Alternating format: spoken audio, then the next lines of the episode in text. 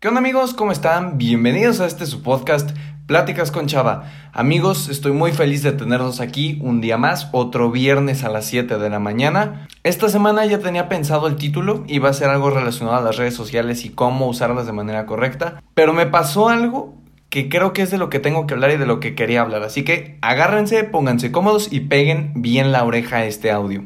Hola, me llamo Salvador, pero la mayoría me dicen Chava.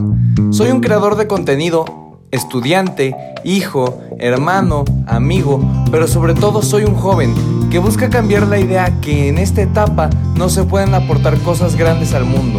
Esa es la razón por la cual hago este podcast, para poder compartir experiencias, historias, pero sobre todo contenido que te ayuda a crecer como persona, para que así tú también puedas compartirlo y compartirte con más gente. Bienvenido. Ok, una vez que ya están cómodos y listos para que les platique, pues ahí les va. Últimamente he tenido como una mala racha de dolores, por decirlo de alguna manera. O sea, empecé con la muñeca hace mes y medio, me lastimé la muñeca izquierda. Después de dos semanas creo me lastimé la ingle. Y esta semana pues me lastimé la espalda baja. O sea, casi casi parece como si tuviera 100 años y estoy súper chavo. Y aquí es cuando pienso algo muy curioso y es que solo apreciamos la salud cuando no la tenemos. O sea, cuando nos duele algo es como decimos, ching, ¿por qué no hice esto cuando no me dolía? ¿Por qué no lo valoré? Me gustaba caminar sin que me doliera. Entonces, chicos, primer cosa del día antes de desenvolverles todo el tema del enojo, siempre, siempre, siempre, siempre valoren su salud. De verdad, no saben cuánta gente, y no me incluyo a mí, o sea, estos dolores se me van a pasar en una semana, cosas así. Pero hay gente que tiene enfermedades mucho más cañonas y de verdad que desearían tener salud. Entonces, ustedes, si la tienen, aprovechenla. El punto es que como ya llevo rato con dolores, pues he estado como muy irritado. O sea, de verdad que me respira cerca y te alarmo de problema y hasta el mundo explota casi casi. Pero, ¿saben? Yo creo que estos son como pequeñas pruebas que nos van poniendo y ahorita les explico por qué. Solo déjenme continuar.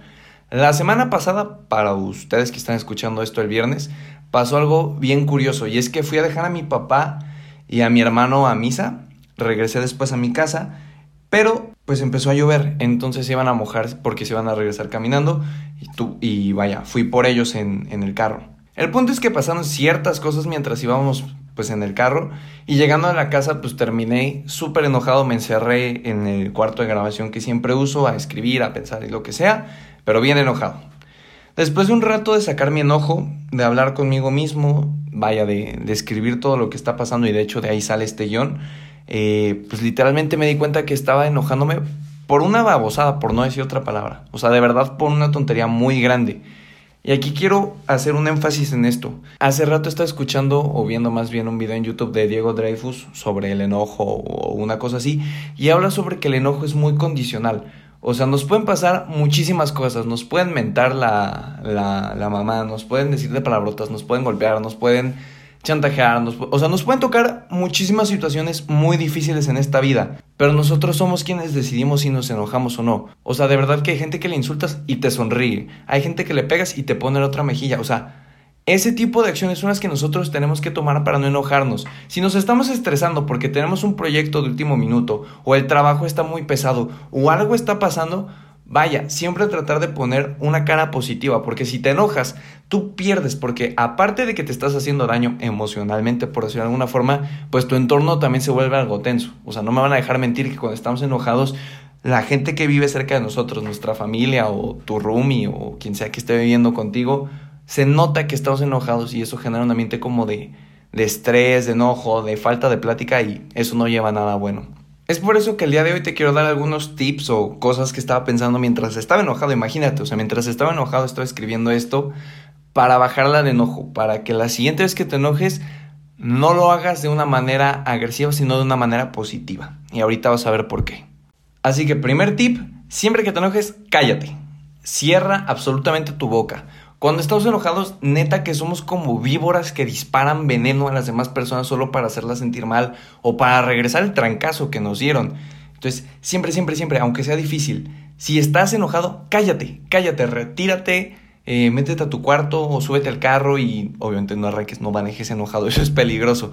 Pero métete a un lugar donde no haya gente y de verdad no vayas a hablar con nadie, le vas a disparar veneno. Punto número dos, empieza a pensar en tu enojo cuando te calmes. Cuando ya te aislaste de la sociedad, por decirlo de alguna forma, cuando ya estás en tu cuarto, en tu estudio, en tu carro, lo que sea, ponte a pensar, o sea, relájate, deja de echar culpas y ponte a pensar por qué te enojaste. A lo mejor traías cargando cosas de la semana, a lo mejor era otra cosa y al final te desquitaste con alguien más.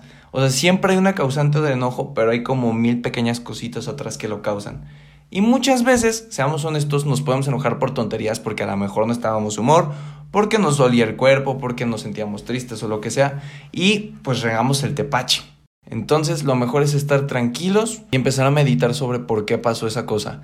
Algo que yo he estado haciendo últimamente, y a mí me funciona, no sé ustedes, pero es escribir. O sea, escribo lo que siento. No escribo lo que pasó, ni echo culpas, ni es que fue su culpa, y nada. O sea, escribe tus sentimientos. Me siento enojado, triste, confundido.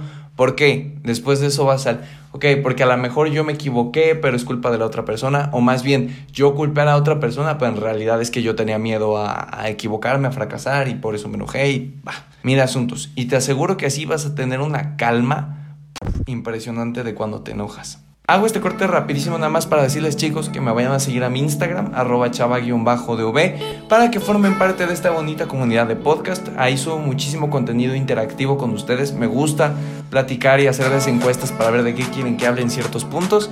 Entonces, arroba chava-dv. No se les olvide.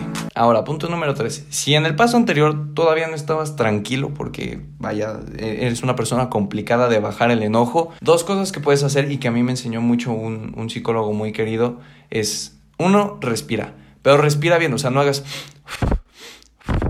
Hazlo como nos decían casi casi en la primaria, de inhala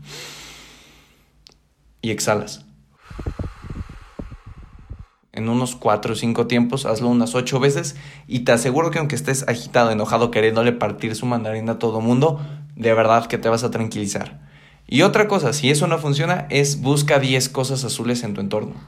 ¿Por qué? Esto es algo un poquito más, vaya, metódico, más certificado, por decirlo de alguna manera, pero donde estés sentado o donde estés parado, vaya, donde estés pensando, busca 10 cosas azules y enuméralas. Ahorita está, por ejemplo, mis audífonos azules, un muñeco de las M&M's, un libro de inglés, mi morral del gimnasio, una pata de una mesa, mi mochila de la escuela, un carrete de fotos, mi vaso en el que estoy tomando agua, mi libreta de la universidad.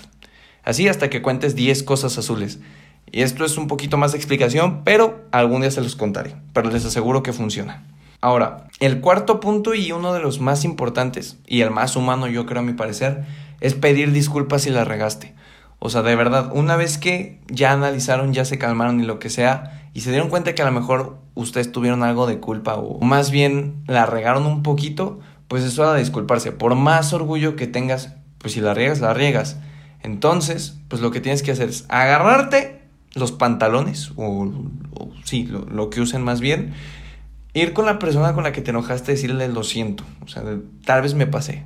Cuesta trabajo y no les voy a mentir, a mí hoy en día todavía me cuesta mucho trabajo reconocer mis errores. Punto número 5, tienes que transformar tu enojo en algo.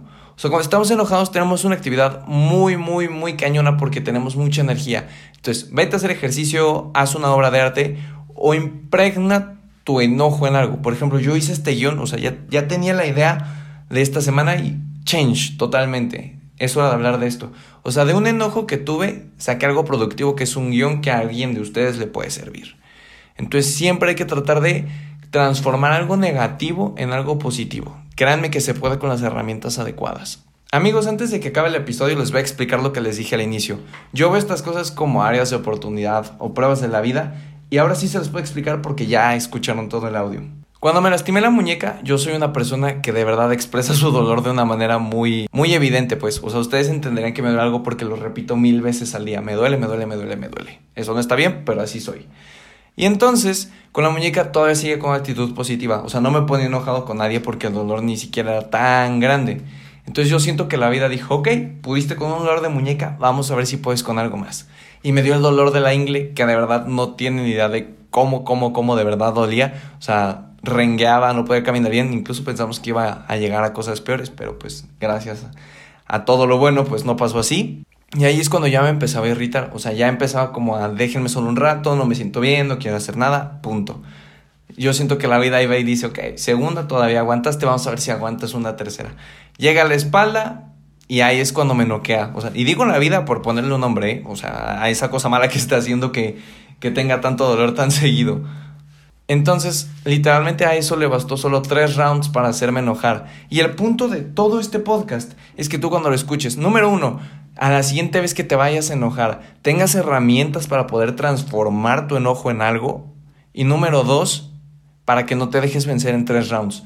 Porque al menos yo ya me propuse que a la siguiente que me empiece a doler algo van a hacer falta más de cinco para que vuelva a ponerme irritante con alguien. O al menos eso voy a intentar. ¿Ustedes a cuánto se van a animar a intentarlo?